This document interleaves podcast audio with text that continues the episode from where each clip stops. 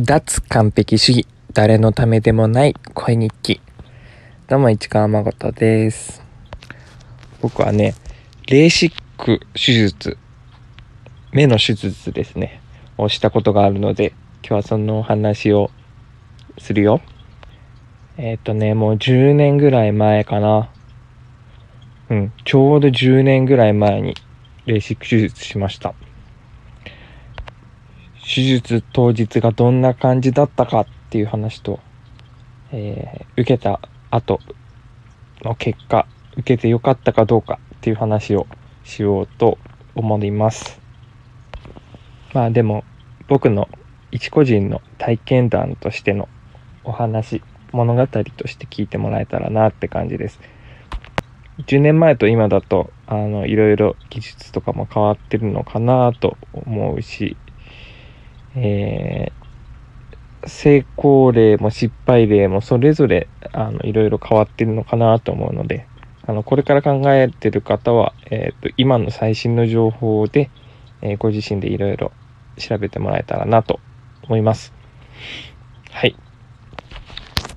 あのね、超怖いよ。超怖いよ、手術。何をするかっていうと、目の一番表面の部分角膜っていうのかな？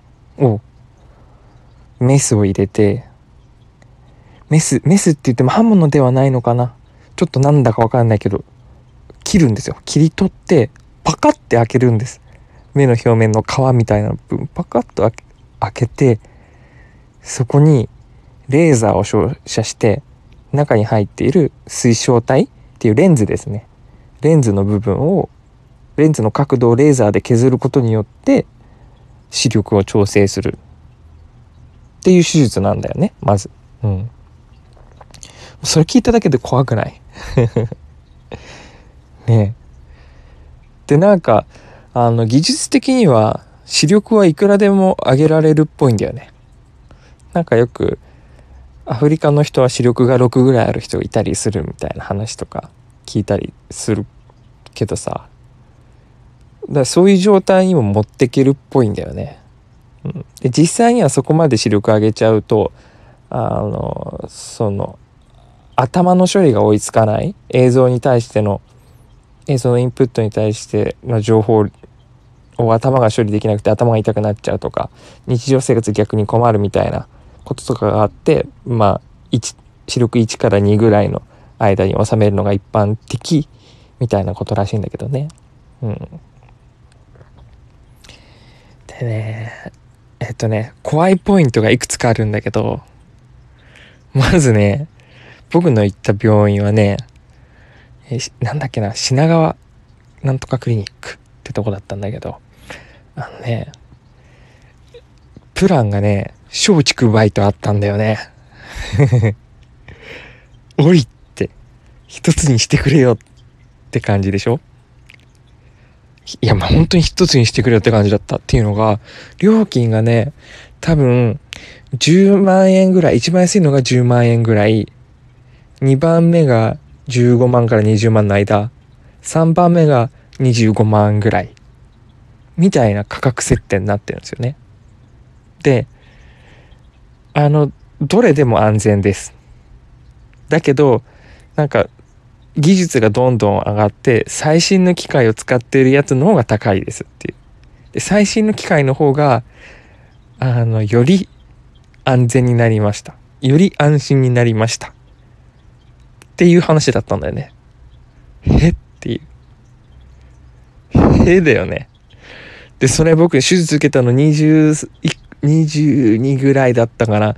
えー、っと、ギリギリ、あ、大学4年生だったかな。うん、まお金もないしさ、うん、とはいえね、なんか失明とかすることになったら怖いし、後遺症とか残っちゃったら怖いし、どうしようって悩むんだよね。でも一番下のランクのやつでも問題ない。まあ問題な、あるものだったらね、あのサービスとして成り立たないからね。うん、一番下のやつでも盛りあのいいっちゃいいらしいっていうことでねあの初めて病院行った時日にはなんかそういうビデオを1時間見ぐらい見せられさせられたんだよね。でそういう 3, 3つのコースがあるよっていう。で好きなのを選んでねっていう。好きなの選んでねじゃないよっていうね。結局僕はあの真ん中のコースにしました。真ん中のレベルあの値段のね3段階のうちの真ん中にしました。あの人数も真ん中にしてる人が多かったみたいですねその時、うん、うん、それで一番安いややつ選べる人は結構勇者だよね。うん。で怖いのが手術なんだけどさっき話したフローで行われるんだけどどういう映像になると思います？ちなみに手術中は全く痛くないです。えっ、とね目薬。目薬式の点滴を目に垂らしてそれで目の感覚がなくなるので手術中は全く痛くないんだよねうん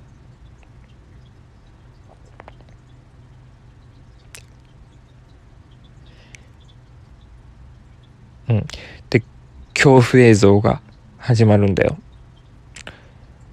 うん、であの全くまず痛みはないです。麻酔してるからあの目薬式の麻酔を。で視線は固定されるんだよね。真正面に固定されるんです。で体はベッドに仰向けに寝かせられてるので天井を見てるっていう感じなんだよね。で物理的に眼球が固定されてるのか麻酔で目が動かなくなってるのか分かんないけどとにかく視線は動かない状態でまっすぐ前を見てる、まあ、目動いちゃったらねレーザー当てらんないもんね、まあ、とにかく固定されてるとでその状態であの目つぶろうと思ってもつぶれないんだよね。あの目をまぶたはしっかり抑えられてるから。まぶた途中で閉じちゃったら危ないわけじゃん。まぶたはずっと開いてる視線は上を向いてるっていう状況の中しっかり見えている状況の中あの角膜を切って開けられるんだよ。なんかは何かがこう目に近づいてきてグワーって開けられてるとこう映像として見えてるわけ。感覚はないんだけれど。麻酔で感覚はないけど。超怖いよね。でその後レーザーで削られてるところ。もうずーっと映像として見えてんの。感覚がないから映画みたいな感じだけどね。超リアルな映画みたいな感じ。怖いっしょ うん。なかなかレーシックしたことない人には想像できない世界だと思うしけどどうですか？でも今多分言葉今僕のこの話で想像した通りの映像が見えるっていうすげえ恐怖体験でした。もうしたくないな。で、術後はね、1週間ぐらい眼帯とかしてなきゃいけないとかあったりするんだけど、まあ、まあ僕は成功して、まあ、失敗してたらね、特に大騒ぎしてると思うけどさ。まあ特に大きな後遺症もなく、すごく便利になりました。何が便利かってね、僕めっちゃ目悪かったんだよ。あの1メートル先に知り合いが立ってても誰だかわからないレベルだったからね。地震とか起きるともう寝てる寝てる時に地震とか起きるとねもう無理死ぬ死んだわって諦めちゃったりするような感じだったから、うん、本当便利にはなった。一つデメリットはねあのグロフレア？ブロー？ブロー？ぐっていうのかな？何ていうのかな？光の周りがブワってなるなって見えるっていうのがあってそれがあの収まってくって言われてるんだけど収まったのか収まってないのか僕はわからないです、うん、比べようがないから。もしかしたら僕の見えてる世界はレーシック手術をしてない人に比べてあの光が眩しく見えてるかもしれない。車のヘッドライトとかめっちゃ眩しい。うん、もしかしたらそういう後遺症あるかもしれない。けどわからない。まあわからないぐらいだからいいのかなって思ったり。そもそも人によってね見え方違うだろうしなんて話しているうちに10分なりました。また面白体験を思い出したら話したいと思います。えー、市川元でした。ありがとう。またねバイチャイ。